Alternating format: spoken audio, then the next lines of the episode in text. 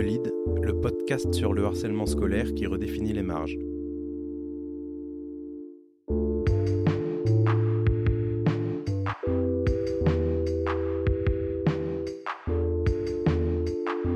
Dans cet épisode spécial confinement et journée contre le harcèlement scolaire en novembre, j'ai invité Timothée Nadim, créateur d'un réseau social qui lutte contre le harcèlement scolaire.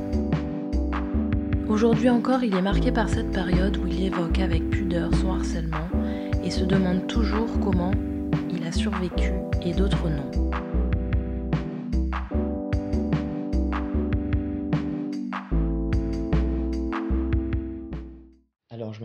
Timothée Nadim, j'ai 21 ans, bientôt 22 dans quelques jours. Je fais de la politique donc dans la vie, au niveau de ma ville, et euh, donc je travaille sur un projet euh, que j'aimerais euh, pouvoir confier pareil au, gouvernement sur la protection de l'enfance, sur le sujet du harcèlement scolaire. C'est un projet de nouvelle plateforme pour, pour le gouvernement. Voilà. C'est ambitieux. Est-ce que tu peux nous en dire un peu plus sur cette plateforme et après donner ta définition du harcèlement scolaire? C'est au départ un, réseau social qui a été inventé, euh, qui permet donc euh, d'agir sur euh, deux problématiques majeures du harcèlement scolaire, qui, qui est l'isolement et le fait, la, libération de la parole qui est très compliquée pour les victimes. Donc ça agit sur ces deux phénomènes-là, et ensuite c'est d'amener les victimes à pouvoir trouver de l'assistance sur une deuxième partie ou rubrique de la plateforme, qui est une version très améliorée du site actuel du gouvernement qui s'appelle Non Harcèlement. Et du coup, euh, cette plateforme, elle s'appellerait Stop au harcèlement scolaire pour nommer le harcèlement scolaire. Euh, et puis elle a montré qu'on va un peu plus loin. Alors, qu'est-ce qui a fait que j'en ai fait mon combat? Bah, C'est un peu euh, difficile de résumer, on va dire c'est une avalanche de, de, trucs qui sont arrivés un peu au même moment. en, L'année dernière, à peu près, donc, au début d'été 2018, j'ai commencé à parler avec un ami qui était très proche de mes harceleurs en troisième. Euh, qui a été aussi mon meilleur ami pendant des années. En fait, je l'ai connu en cinquième quand, j'ai quitté mon collège euh, privé euh, de sixième dans lequel j'avais connu le harcèlement. Donc je quitte ce collège, j'arrive en cinquième, donc là je connais ce mec-là. Et donc j'ai aussi eu avec moi en troisième, il était très proche de Marceleur, donc je devais me débrouiller pour, pour être à ses côtés, pour pas me retrouver tout seul, mais aussi du coup forcément j'étais à côté d'eux, donc j'avais plus de chances d'avoir des problèmes. Et puis euh, je l'ai gardé jusqu'à l'été dernier où j'ai eu une discussion avec lui. Et euh, je me rappelle plus de quoi on parlait précisément, mais euh, on a commencé à dévier sur, sur ça. Et en fait, petit à petit, en, l'espace de quelques jours, je me suis rendu compte. Parce que je savais depuis des années que ce qui s'était arrivé, surtout le niveau de violence à laquelle on était arrivé en fin de troisième, je savais que c'était pas normal. Et ça, pas que ça me perturbait, mais ça, on va dire, ça m'énervait encore très longtemps, euh, très longtemps après d'avoir, d'avoir, été désigné comme entre guillemets le problème. Euh, et euh, je veux dire à ce point-là, en, fin de troisième, et je gardais ce truc-là, et puis là j'arrive, et donc discussion avec, avec ce meilleur pote. Et, et, à ce moment-là, en quelques jours, je comprends que c'était carrément pas normal et que ça s'appelle harcèlement scolaire.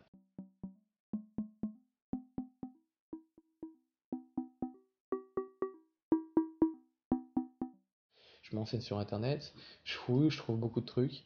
Et donc là, forcément, quand on a un... Quand on se rend compte non seulement de ce qui nous est arrivé, et puis on met des mots dessus, ça permet, je pense, de encore mieux canaliser le... Euh, canaliser en tout cas l'énergie sur quelque chose de particulier. Puis après, là, en août, j'ai euh, décidé d'agir, je me suis dit, mais la vraie question que je me suis posée au début, quand j'ai créé au départ le réseau social, parce que le but c'était pas de créer, euh, une, de moderniser la, plateforme, mais de créer un réseau social, pour le gouvernement aussi, mais juste la partie réseau social, euh, la question que je me suis vraiment posée au début, c'est comment on peut faire pour faire en sorte que ce qui me soit arrivé là, c'est-à-dire la situation dans laquelle j'étais en troisième, où je pouvais pas parler, où on me disait que j'avais pas le droit à la parole, où j'étais, on tapait tous les jours, mais j'avais, pas le droit de parler. Comment on peut faire pour que tous ceux qui, euh, vivent ça aujourd'hui, euh, ça soit pas le cas? Que, finalement il arrive tout l'inverse pour eux. Et je me suis dit un autre truc, je me suis dit comment on pourrait faire également pour que pas prendre en compte euh, l'action euh, présupposée de tous les gens qui avaient été là à l'époque et qui n'ont pas voulu agir. Je me suis dit il faut faire un truc pour euh, pas les prendre en compte, pour pas leur demander forcément leur avis, je vais pas dire ça comme ça, mais euh, pour faire en sorte que par exemple s'ils veulent pas agir pour, pour, le, pour le gamin qui se fait taper tous les jours, eh ben c'est pas notre problème et nous on agit quand même de notre côté avec une solution efficace et on compte pas sur eux. Tu vois Fallait trouver un truc qui finalement les impliquait pas. Je veux pas du tout clasher, mais disons que pendant des années, mes parents, ils, ils, ont pas compris, malgré qu'ils ont été vraiment, j'ai des parents géniaux, hein, euh, géniaux, vraiment super, super cool et tout, mais pendant des années, quand je leur parlais, on va dire, de ça, juste en étant énervé, je me dis que c'était peut-être la façon dont j'en parlais aussi, et puis que j'ai peut-être pas tout dit non plus, euh, il me disait oh non mais c'est pas grave, ils avaient l'air pas trop comprendre. Là, quand on avait le, quand on a eu le dossier qui est sorti avec, euh, euh, avec toute l'histoire, enfin on va dire résumé dans les grandes lignes, et puis des, trucs assez, assez difficiles à, vivre même pour un parent, ça a fait un peu électrochoc. Même ça, on a, il, y a, il y a beaucoup de gens qui en ont parlé sur Bourgoin, sur les groupes Facebook, ça a beaucoup beaucoup tourné. C'est une en particulier là. Et, donc du coup, voilà, encore beaucoup de messages, donc ça m'encourageait à continuer. Pour mes parents, ça a été un peu compliqué. Euh, on on sait pas, on a eu, un peu de tension, euh, mais pour, montrer que c'est jamais simple de faire ce chose-là, c'est jamais simple de dire, par exemple, dans une une, alors qu'on n'est euh, pas forcément connu avant, de débarquer d'un seul coup en une d'un journal et de dire, j'ai été victime de harcèlement scolaire pendant un an. Vous avez rien vu, j'ai voulu me suicider, en gros c'est le genre de truc quoi. Euh, et, donc du coup quelques tensions pendant un moment, puis euh, je pense qu'au final ils ont fini par accepter, et puis je me suis débrouillé, j'ai bien bien galéré, mais j'ai continué à contacter des médias, des médias, médias. Et est-ce qu'aujourd'hui tu penses que tu peux choisir les personnes qui t'entourent? Ne pas être entouré de personnes toxiques ou dangereuses ou violentes? Ouais, forcément. Je dirais que ça dépend de qui. Euh, moi, par exemple, quand ma famille a un peu mal pris le truc, euh, euh, l'article l'UDL, quand ça a été révélé, bon, j'ai eu des réactions un peu disproportionnées. Mais Qu'est-ce qui les a surpris? Enfin, bah, Le fait que le contenu du truc, le fait que, que je dise clairement, je vais le dire, je vais le dire cash, hein, mais le fait qu'un des titres c'était ouais, je me suis suicidé et tout, en parlant de l'époque bien sûr, hein, pas, pas actuellement. Et J'irai pas jusqu'à dire que c'est bien fait pour eux, mais je les aime beaucoup, hein, c'est pas le problème. Mais euh, en fait, pendant des années, j'aurais parlé du truc, mais pas avec les bons mots, parce que moi, j'étais même pas au courant de ce que j'avais vécu, et je leur disais, non, mais euh, ce qui s'est passé avec cette femme en parlant de la CPE, c'est pas normal. Je leur montrais que j'avais grave souffert, et en fait, ils comprenaient pas, ils pensaient que j'étais juste un gamin qui, qui, se plaignait et tout. Et, euh, et le fait, en fait, d'avoir ça d'un seul coup, et d'avoir limite la vérité, la, la violence du truc que j'avais vécu d'un seul coup, je pense que c'est ça qui les a choqués. Pas tous, mais euh, une bonne partie. Après, c'est compréhensible. Moi, j'aurais peut-être réagi comme ça. Je peux pas, je peux pas savoir. Forcément, ça veut dire que tu as raté quelque chose en tant que parent. Donc, c'est pas simple non plus. Parce que toi, tu as déjà eu cette sensation de de jamais pouvoir t'en dépêtrer et de pas avoir d'échappatoire. Euh? Ah, mais à l'époque, c'était euh, ouais, à l'époque, c'était des, là, des fois, je, je réfléchis même à, à, la, à la, vie. encore une fois, c'est un peu glauque, mais à la vie que j'avais en fait à l'époque. Et euh, d'ailleurs, ça me fait rire parce que je pense que si à l'époque on pouvait remonter le temps et que, et que j'aurais su à l'époque, euh, ou juste euh, à quel point j'aurais réussi à aller loin, rien qu'au niveau du, du, projet du ministère, je pense que le, gamin que j'étais à l'époque, il n'y aurait pas cru. Vraiment. Mais, mais par contre, ouais une vie, euh, c'est une vie compliquée, et puis euh, on a l'impression que ça, s'enchaîne finalement, que ça, il n'y a pas de résultat, il n'y a personne pour nous dire aussi que c'est pas normal. On a l'impression que c'est normal, après je sais pas si c'est le cas pour tout le monde. On a l'impression que c'est violent, qu'on doit y répondre, on ne sait pas comment y, répondre. Euh, il y a certains qui répondent violemment, quelquefois, des fois c'est pire. c'est vraiment un truc dans lequel... non, c'est un truc vicieux dans lequel on t'enferme et, et, voilà Et euh, il y a quelques jours, j'étais dans, un collège, j'ai pu rencontrer des élèves, quelques élèves, et c'était que des filles. Elles m'ont dit, euh, elles m'ont dit non, mais euh, les, les, mecs, ils sont concernés, mais ils veulent pas nous suivre, rien que pour faire des actions. Et je leur ai dit, mais, mais pourquoi Tu sais, je m'intéresse beaucoup à ce genre de sujet, ou pourquoi du comment, parce que ça peut être utile pour élaborer des, des, des techniques pour combattre le truc efficacement. Et quand je leur ai demandé pourquoi, ils m'ont dit ah, je sais pas, ils veulent pas. Ils savent qu'ils sont concernés. Il y en a, on sait qu'ils sont concernés, mais ils veulent pas. enfin, je pense que pour des garçons, l'interview que j'ai faite hier, en tout cas, où j'ai découvert que le, le, mec avait été emmerdé, ouais. je pense qu'en fait, c'est un peu le quotidien des garçons de se battre et que du coup, ils n'arrivent pas à, à, à, voir la frontière en fait. Et effectivement, euh, c'est une espèce de rite de passage pour eux, je sais pas. C'est une question que je me demande. Comme je l'ai vu, ouais, euh, je pense que ce que j'ai dit en tout cas à ces filles euh, quand je les ai rencontrées, euh, j'ai plaisanté, je me rappelle plus, j'ai lancé une petite pique, euh, je me croyais encore en politique. Euh, et, et j'aurais dit, non mais vous savez, les, les, les mecs, je pense que c'est parce qu'ils ont honte, parce que ça se fait pas chez les mecs. les filles, il y a des violences chez elles. Et je dis pas que c'est moins grand des fois, c'est carrément plus grave que chez les mecs. Ça dépend des cas. C'est, je pense que c'est apprendre à analyser chacun, chaque cas particulier. Il n'y a pas de plus ou moins grande violence. Par contre, j'ai l'impression, tel que je vois les choses, que les mecs, ils en sont conscients, euh, mais euh, soit ils ont honte, soit je sais pas. Voilà, mais euh, mais il y, a un, y, a y a un truc qui bloque. Euh, je n'irai pas jusqu'à parler d'honneur, mais en tout cas, c'est peut-être que c'est plus dur en tant que mec, ouais. ouais. T'as subi du m'as-tu dit de la un peu de, de grossophobie? Alors c'est compliqué d'analyser. Je vais essayer d'analyser les choses et les, prendre dans, dans, les détails. Euh, déjà on va commencer par euh, comme tu disais la, la grossophobie. Euh, je n'appelais pas du tout ça comme ça à l'époque. J'avais même pas analysé les choses et j'avais même pas compris que une des raisons pour laquelle ces personnes là euh, me harcelaient était très certainement mon poids à l'époque. Parce que j'étais le seul à être un peu comme ça en sixième mais, euh, mais je dirais que, ouais, euh, déjà par rapport aux, raisons, et si on analyse les raisons qui ont fait, qui ont fait que j'ai été harcelé en, en 6 et en 3 c'était pas les mêmes. Euh, après, je pense qu'il y a quelque chose à. Si j'essaie d'analyser les choses, je me dis qu'il y a une différence. Je, je dirais pas que les élèves exerçaient de la grossophobie en 6 en étant conscient. J'en étais pas sûr et je pense qu'ils en étaient pas conscients, en tout cas qu'ils qui, m'harcelaient parce que j'étais un peu euh, en surpoids. Je pense pas parce que même comme j'analyse les choses, je me rends compte que c'était des raisons un peu euh, entre guillemets de gamin euh, quand j'étais en 6ème, c'était très c'était très encore enfant. Je l'ai harcelé parce que aussi je m'habillais pas comme, eux, c'était un collège privé. C'était par contre si je fais un lien avec ce que j'ai vu euh, certaines choses au lycée, je me dis que euh, là, euh, en tout cas, les faits de grossophobie sont peut-être plus avérés, en tout cas avec, avec une compréhension quand on est un peu plus grand. Je pense que c'est mal vu pour un mec quand on est déjà quand on n'est pas sportif. Moi j'étais dans un lycée où en fait où euh, bah, c'est le même ami là, que, qui j'ai parlé euh, l'année dernière qui lui avait réussi un peu à s'intégrer plus facilement au lycée que moi, même si moi j'avais pas de problème, mais j'étais pas non plus le mec hyper intégré non plus, et, euh, mais j'étais pas le pire. Et donc du coup, euh, on, avait parlé ça, des, critères de socialisation. J'ai dit, tu penses qu'il faut faire comment pour, pour s'intégrer dans ce lycée?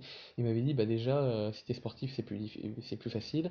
T'avais une vraie un peu comme dans, pas comme dans les lycées américains, mais si, ça prend exemple en fait, mais en, moins, moins fort.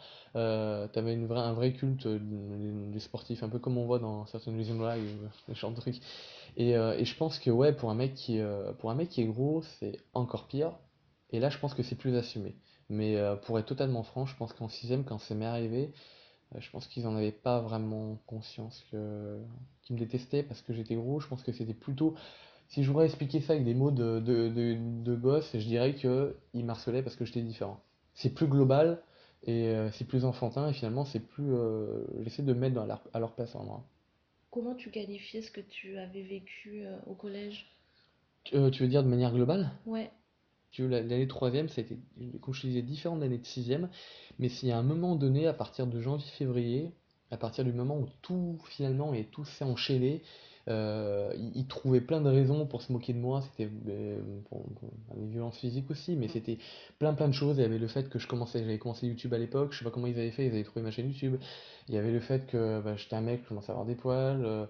Euh, il y avait le fait que il y avait une, une fille dans, dans, le, dans la classe qui dont tout le monde voulait sortir avec et moi aussi et, et puis moi ça marchait pas parce que j'étais pas j'avais pas compris ces entre guillemets règles sociales comment il fallait faire comme j'étais un peu euh, j'étais autiste à l'époque et il y avait tous ces trucs là et ces trucs là en fait chaque chaque euh, raison était une, chaque truc était une raison euh, bonne à prendre pour pour ouais pour me détruire un peu plus en fait finalement mais sinon au niveau de, la qualification, on va dire, de la chose, j'en ai pas vraiment pris conscience. Je me disais juste, alors à la fin d'année, quand c'est vraiment parti en sucette. Euh, ma mère avait été mise au courant. Elle avait même appelé la CPE qui m'avait, euh, qui m'avait, on va dire, carrément euh, humilié devant toute la classe. elle l'avait appelé et elle lui avait dit un truc du genre Qu'est-ce que c'est que ça Sachant qu'elle aussi, elle travaille, elle fait le même métier, elle la connaissait. Et elle lui avait dit la réponse que je l'ai su par ma mère il y a, a pas longtemps. La réponse qu'elle avait eue de la CPE en question, c'était oh, si tu veux porter plainte pour un, vol de matériel, euh, va porter plainte. Et donc du coup, en fait, finalement, des souvenirs j'en ai, on n'avait jamais porté plainte à l'époque. En sixième, si à la fin de l'année, on avait fait une main courante, parce qu'il y avait carrément un... L'histoire est compliquée, il faudrait faire un livre, il faudrait faire une série Netflix pour tout, expliquer, mais il y a plein, il y a plein, d'événements et de, de, trucs qui sont plus ou moins... Euh, qui sont plus ou moins hardcore, avec des trucs totalement improbables. Par exemple, en fin de sixième, je me suis carrément agressé par, par le parent d'un de mes harceleurs, mmh. euh, parce que lui m'avait suivi jusqu'à jusqu'à mon grand-père, j'entrais chez mon grand-père. Et c'est ça qui était, euh, qui était écrit quand il y a l'article du Figaro qui est sorti, c'était écrit euh, une, une, altercation à la fin de la sixième l'a poussé à, à, à parler à ses parents, mais en minimisant, c'était ce truc-là en fait. Et là, on avait déposé une main courante parce que c'était pas possible de déposer une plainte à l'époque. On nous avait dit non, puis c'était pas qualifié vraiment dans la loi, c'était pas écrit. Euh, il n'y avait pas le terme de harcèlement scolaire dans la loi. Mais euh, ouais, l'histoire, l'histoire en général, si on prend l'histoire en général, elle est vraiment, vraiment dingue. En fait, c'est une suite de petites histoires, et je le dis aujourd'hui en, je, je veux pas dire j'ai du mal à l'évoquer encore aujourd'hui, j'ai encore des difficultés à l'évoquer, mais quand je regarde tout ça, je me dis waouh, c'est dingue en fait. C'est une suite de petites histoires avec des trucs totalement improbables, des trucs euh, parfois hyper violents, et des fois j'ai du mal à comprendre.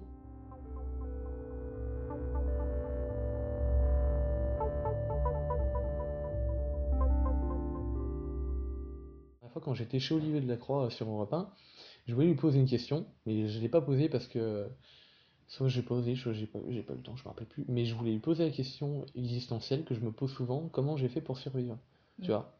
Et ça, c'est un truc. Euh, euh, disons euh, que sur le, fait de survivre, j'ai eu du mal pendant ces derniers mois avec un, un point bien précis. Je me disais, mais tu, tu, vois, pourquoi il y en a qui ont vécu le même truc que moi, à peu près à la même intensité, il y en a plus fort peut-être, je connais pas les gens, peut-être moins fort, et pourquoi eux ils sont morts et pourquoi moi je suis pas mort? Tu vois, c'est hyper glauque de se poser cette question, mais euh, je suis voilà.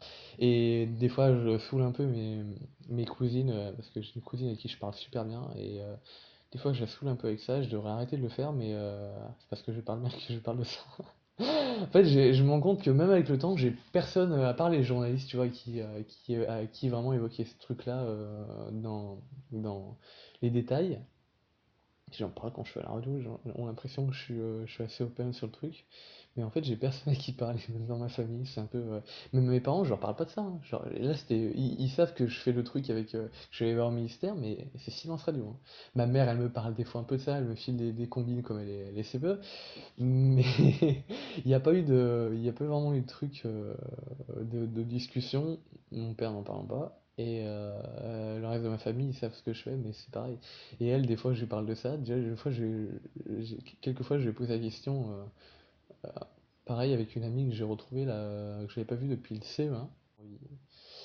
Et elle, elle, me dit, ouais, mais ils m'ont tous dit, la plupart des gens, non, mais c'est parce que tu as été plus fort qu'eux.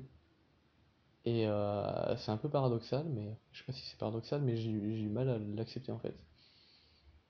Parce que pourquoi en fait finalement euh, je me dis qu'en fait il n'y a pas de plus fort ou de moins fort, tu vois, c'est juste peut-être que ces gamins-là, je sais pas, ils ont eu un, un craquage à un moment donné, il y a eu un, un petit élément qui, qui- que moi j'ai pas connu et moi je l'ai connu à un autre moment peut-être, qui fait que eux sont morts et pas moi, mais euh, c'est tellement complexe.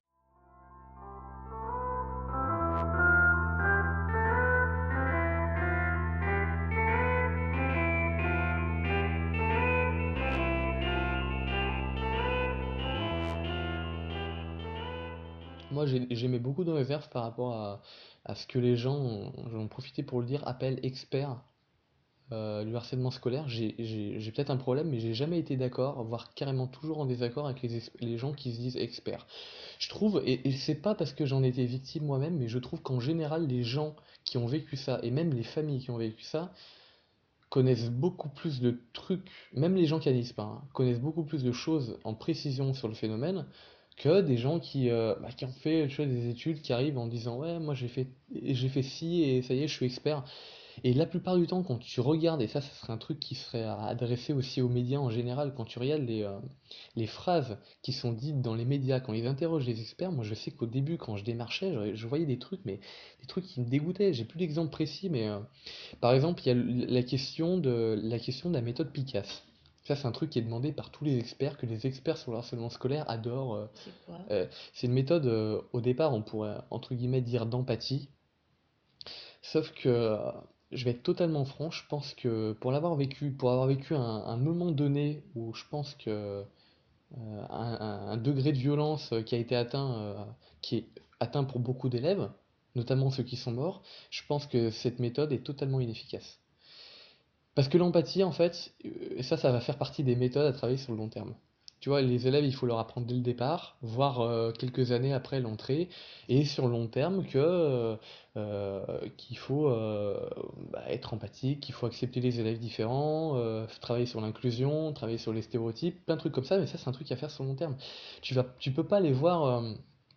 Euh, Il y a, ça comme problème, tu peux pas aller voir euh, euh, trois élèves qui sont en train de massacrer un tous les jours hein, avec un niveau de violence, voire peut-être qu'ils sont racistes, homophobes et j'en passe, et leur dire bon, vous allez être empathique, on va faire une, une méthode sur une semaine et tout va s'arrêter.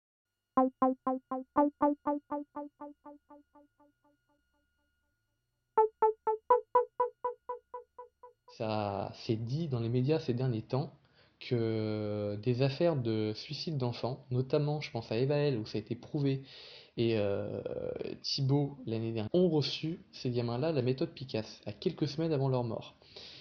Et je pense que déjà c'est inefficace de le faire euh, en- en- en- dans un moment de crise, parce que c'est de l'empathie, l'empathie il faut le faire sur le long terme, mais qu'il y a un côté très dérangeant dans cette euh, méthode qui que je pourrais mettre en lien avec ce qui m'est arrivé en fin de troisième. C'est une méthode de, confron- de confrontation, et moi je suis complètement, mais à 100% contre la confrontation quand il y a un groupe d'élèves ou même un ou deux élèves qui, qui, massacrent un autre. Et euh, en fait, je suis pour carrément les prendre séparément et régler, le- surtout pas dans ce moment de crise-là où tu sais que l'élève, le petit garçon ou la petite fille, elle en peut plus. Il faut absolument pas les mettre, euh, les confronter. Parce que tu as un tel niveau de violence et de, de, ouais, de méchanceté, en fait, c'est un truc à éviter. C'est au contraire le truc qui peut pousser les, élèves à, faire une bêtise. Quand je réfléchis en fait à la méthode qui a été, employée par ma, CPE à, me confronter avec mes harceleurs qui, eux, mais euh, tu vois, niaient, on avait rien à foutre, je vais dire clairement, euh, le, truc que j'ai ressenti, tu vois, j'essaie de me dire qu'il faut pas qu'il y en ait qui ressentent ça. Donc, ça peut être un truc génial, je dis pas que c'est mauvais, ça peut être un truc génialissime, mais à faire sur le long terme.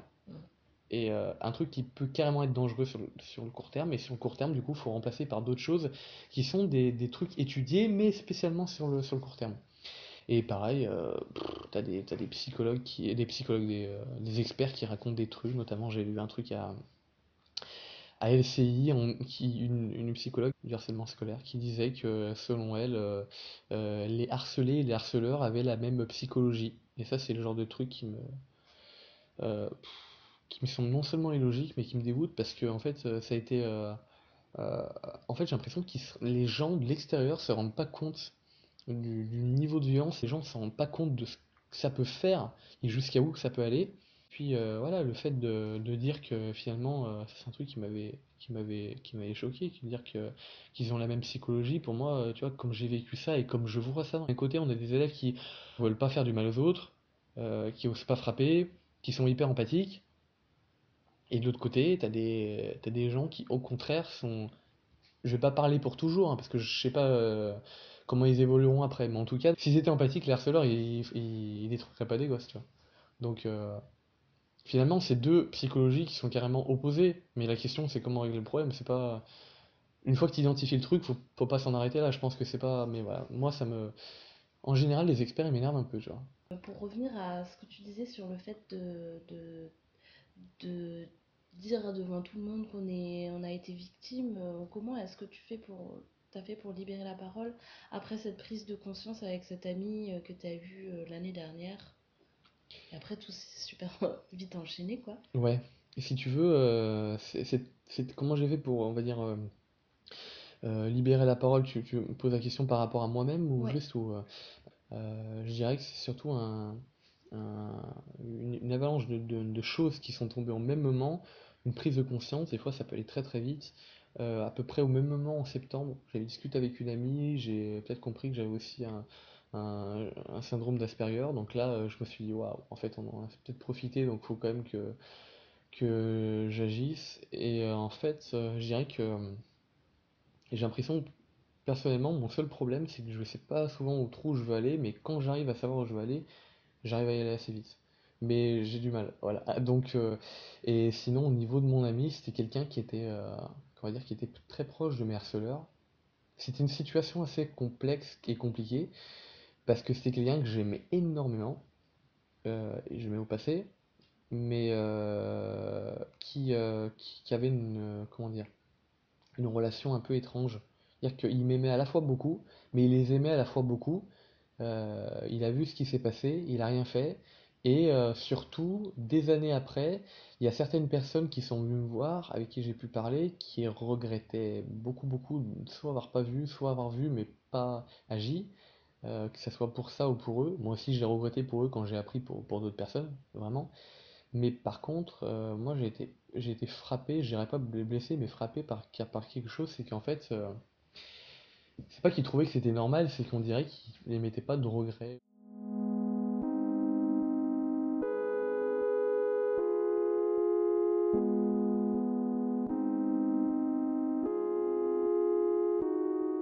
Pas si c'est un problème de prise de conscience, mais euh, euh, j'ai un autre ami que j'ai connu au collège, au lycée, et qui lui aussi était très proche de mes harceleurs. Et euh, ce mec-là, il m'a avoué qu'il avait été harcelé pendant toute son année de, toutes ses années de collège, en grande partie. c'est un gamin qui était un peu particulier, qui était très gentil mais manipulable très facilement. Et lui, en fait, il était dans le collège privé dans, laquelle, dans lequel j'étais en sixième. Sauf que lui, il est resté jusqu'à la troisième. Et il m'a appris que euh, il avait euh, subi du harcèlement pendant toutes ces années. Donc, vu comme moi, je l'ai vécu quand j'étais en sixième, et comme j'ai eu envie de partir quand j'étais en sixième, je me suis dit, waouh, qu'est-ce que ça doit, qu'est-ce que, qu'est-ce, qu'est-ce qui s'est passé en fait? J'étais carrément curieux de savoir. C'est un peu, euh, c'est un peu euh, malsain, mais je me j'étais tellement curieux de savoir jusqu'à où c'était allé en fait. Parce que j'avais vu juste un an et, euh, et il m'a dit un truc qui était un peu drôle. Il m'avait dit, tu sais, euh, si j'avais pas eu d'autres trucs, genre ma PlayStation et tout, ça m'a fait rire à l'époque, mais j'aurais pas dû dire. Il fait, ouais, je pense que je serais mort si je pas eu ma Play et tout. Moi j'ai rigolé à l'époque, mais en fait c'était pas du tout drôle. J'ai dit, non, mais moi je vais faire quelque chose. J'étais grave motivé, j'ai un peu l'idée encore du réseau social. Mais le fait qu'il était très proche de mes harceleurs en troisième, en fait, il les défendait. Et moi, je lui ai dit, non, mais euh, en fait, tu comprends pas. Ce qui t'est arrivé, euh, et ce qu'on t'a fait pendant tout le collège, et eh ben, les gens avec qui t'es ami et que tu défends, c'est les gens, en fait, c'est les mêmes genres de personnes qui t'ont fait du mal. Et ça, j'arrivais pas à le comprendre. Je me disais, mais comment il peut les défendre alors que finalement, ceux qui ont voulu le tuer euh, pendant 4 ans, en fait, finalement, ils, ont, ils avaient la même philosophie, en tout cas à l'époque. Bon, ça peut pas savoir pour maintenant. Mais euh, et en fait finalement ouais euh, il, il, est juste il est jusqu'à aller jusqu'à me dire euh, carrément euh, ça sert à rien de ouais ça sert à rien de d'agir c'est du passé il faut passer à autre chose alors soit il était remué par rapport à ça il voulait vraiment pas ouvrir le dossier soit soit je sais pas, soit il était, il était gêné, soit il défendait, je sais pas du tout. Faut faut faut, il aurait fallu que je sois dans sa tête pour savoir la vérité, mais je le saurais sûrement jamais. Voilà. tu leur en veux euh, Je dirais pas que j'en veux, je dirais pas jusqu'à là. Il faudrait se poser la question de est-ce qu'ils ont vu ce qui se passait à l'époque? Est-ce qu'ils en ont vraiment pris conscience? Des fois, quand les gamins, c'est compliqué, même en troisième. Et est-ce qu'ils en ont encore conscience aujourd'hui? Si, si j'ai la confirmation qu'ils en ont encore conscience aujourd'hui, je pourrais éventuellement leur en vouloir. Mais euh, disons que euh, ouais, euh, la question est complexe. Mais la, raison principale, c'est pour laquelle je, je commençais à plus leur parler, c'était que je voulais passer à autre chose. Je voulais faire quelque chose de positif.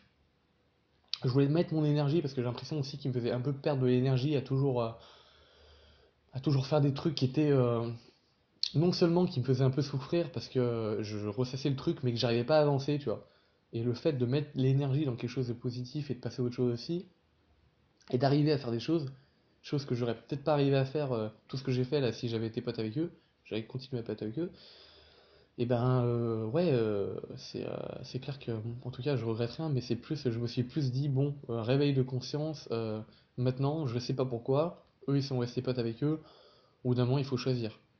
Et euh, par rapport à ce qui avait été dit aussi, je me suis dit que maintenant je regrette rien. Franchement, je regrette rien du tout. Quand je vois les gens avec qui je traîne, et euh, les gens que j'ai pu retrouver aussi, à quel point, tu vois, je les aime de fou. Un truc, de dingue comment je les aime et, euh, et, ce qui se passait avec eux à l'époque. En plus, par rapport à, cette affaire d'harcèlement, le fait que j'essaie de comprendre, ça commence à se détériorer. Non, je regrette rien du tout. Mais je pense qu'on peut choisir ses amis, effectivement. Après, ça dépend si on fait des amis facilement. Il y en a qui ont peur. Euh, il y avait un, un de mes potes, d'ailleurs celui que je t'ai parlé, qui était, qui était en, en, troisième avec moi. J'en ai parlé avec euh, un autre très bon pote à moi, qui lui avait confié aussi que ça lui était arrivé, mais dans une autre classe, et je l'avais pas vu, en même année que moi. Donc euh, voilà. Mais je m'en suis beaucoup voulu et j'ai parlé de parlé de mon ami de troisième et je lui ai dit mais pourquoi tu penses que il le pire c'est que je sais qu'il a il sait qu'il est avec des gens mauvais mais il, reste avec eux et euh, mon autre pote il m'a dit euh, tu sais peut-être que euh, a peur de se retrouver tout seul parce que moi j'ai été j'ai été beaucoup habitué à être tout seul lui était moins habitué puis c'est quelqu'un qui a toujours dire été un peu même au lycée tu vois quand il fallait traîner avec les maîtres populaires et sportifs et tout moi je n'étais pas forcément pas forcément comme ça. C'est quelqu'un qui, je trouvais, qui était limite, même avec les filles et tout. Je sais qu'il y a eu des, trucs assez, euh, assez gravissimes. Euh, je veux dire, euh, je préfère, je préfère à 100 fois mieux me retrouver tout seul qu'avec des gens comme ça, tu vois. Et lui, c'était. genre, il, il cautionnait pas le truc, mais il allait avec eux parce qu'il voulait pas se retrouver tout seul. Même si c'était des mauvaises personnes. Et je dis encore aujourd'hui, je pense que si tu, tu le prenais que lui, tu as tout seul, je pense que c'est vraiment une bonne personne. Le problème, c'est, je lui ai déjà dit, je lui ai dit, euh, toi t'es une bonne personne, mais en fait, c'est tous tes, tes potes qui sont, euh, qui sont carrément l'opposé de ce côté. Et voilà, c'est dommage, mais j'ai peur. c'est l'effet de bande. Ouais, c'est ça. un peu.